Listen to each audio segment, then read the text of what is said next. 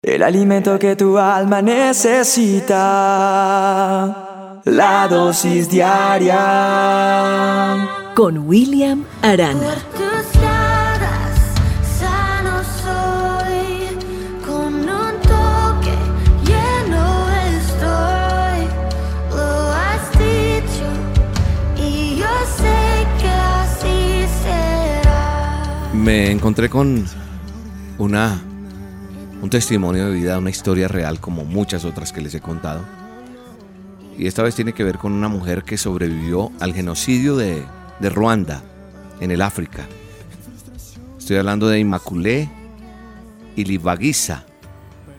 Immaculée, una mujer eh, afro que puede contar después de cómo una tribu rival de su tribu quiso acabar con todo y ca- acabó con su familia. Inmaculé hoy tiene 42 años.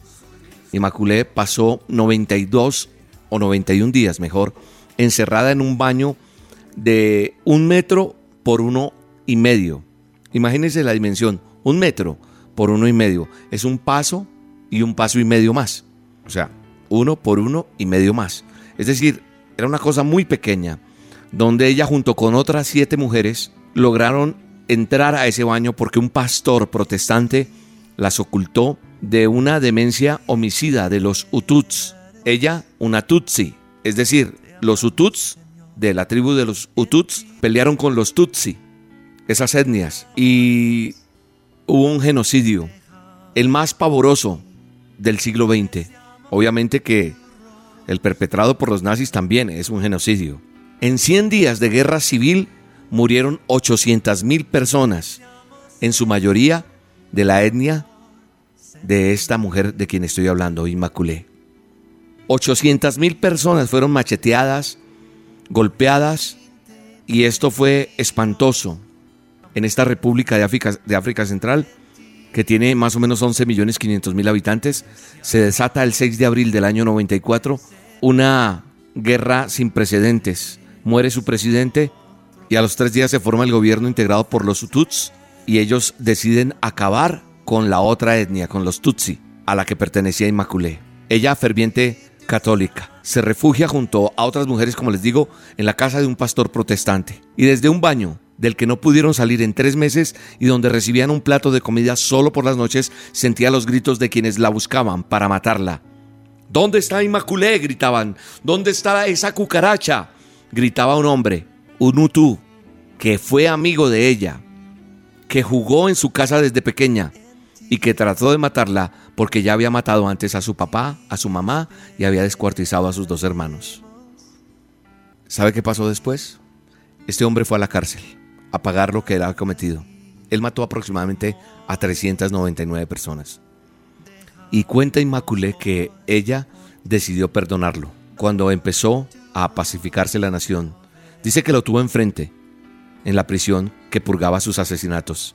Y con ese perdón comenzó su prédica, por llamarlo así, de concordancia que la lleva a escribir dos libros que se convierten en bestseller y también le valió el reconocimiento de los principales diarios de muchos países, especialmente Estados Unidos.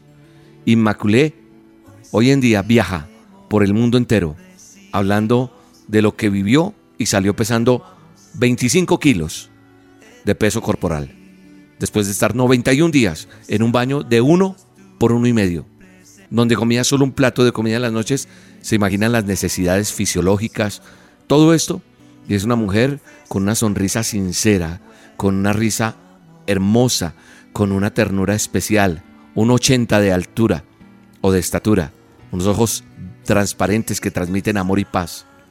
¿Cómo logró esto Inmaculée? Con el perdón. Solo con el perdón. Inmaculée recordó que decidió perdonar. Le hace feliz inspirar a la gente y ver cómo, después de que el mismo hombre que le mató a su familia, amigo de ella, quiso buscarla para apropiarse de sus tierras. Y por esa guerra absurda de estas etnias, Tutsi y los Hutus, allá en el África. Es, la, es el genocidio conocido como de Ruanda. Hay otra persona que es de mi país, de Colombia, de donde soy oriundo, Natalia Ponce, Una mujer a la que la dejaron con su cara totalmente desfigurada. Y si usted ve fotos de ella y si conoce de quién estoy hablando, entenderá la situación de una mujer que su cara quedó totalmente desfigurada porque un hombre le echó ácido y acabó con muchos sueños e ilusiones. Sin embargo, esta abanderada mujer, valiente como le han llamado, premiada inclusive hace poco, hace poco por el gobierno de Trump, por Melanie, o por Melania, perdón, ha sido premiada porque ella ha abanderado eh, un, una forma de decir, vamos a, a denunciar el maltrato a la mujer. Y Natalia Ponce, como Inmaculé, en medio de todo, han decidido perdonar. ¿Y sabe qué dice una de ellas? Por ejemplo, Natalia dice, la única manera de encontrarse con uno mismo es perdonando y de corazón, librándose de toda esa ira y de esa rabia.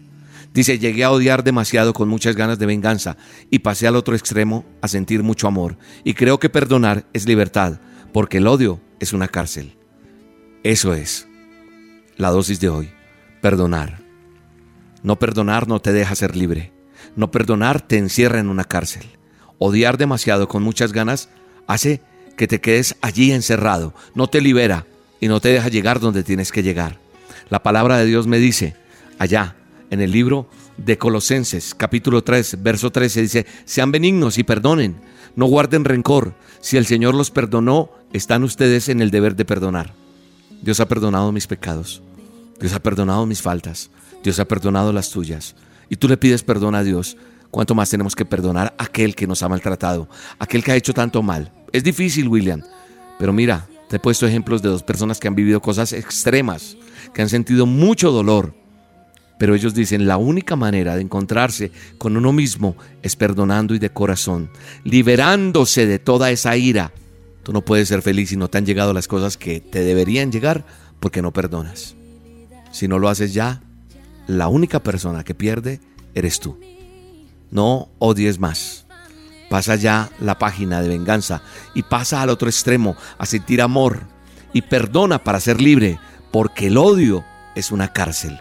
Padre, te damos gracias, te bendecimos y entendemos que tú me perdonaste a mí primero. Y te pedimos por el poder de tu Espíritu Santo que nos enseñes hoy a perdonar, porque no perdonar me trae enfermedad, me trae dolor, me trae depresión, me trae angustia, amargura. Y hoy en el nombre de Jesús trae a la cabeza de cada uno de nosotros con quién tengo que hablar, a quién tengo que perdonar, en dónde tengo yo que parar en mi camino y decir, tengo que perdonar a esta persona pese al dolor, a todo lo que me hizo. No me digas, es muy grande lo mío. Solo pídele al Espíritu Santo que todo eso sea jugado de tu vida espiritualmente para que seas libre y perdones en el nombre de Jesús. Te bendigo. ¿Cómo se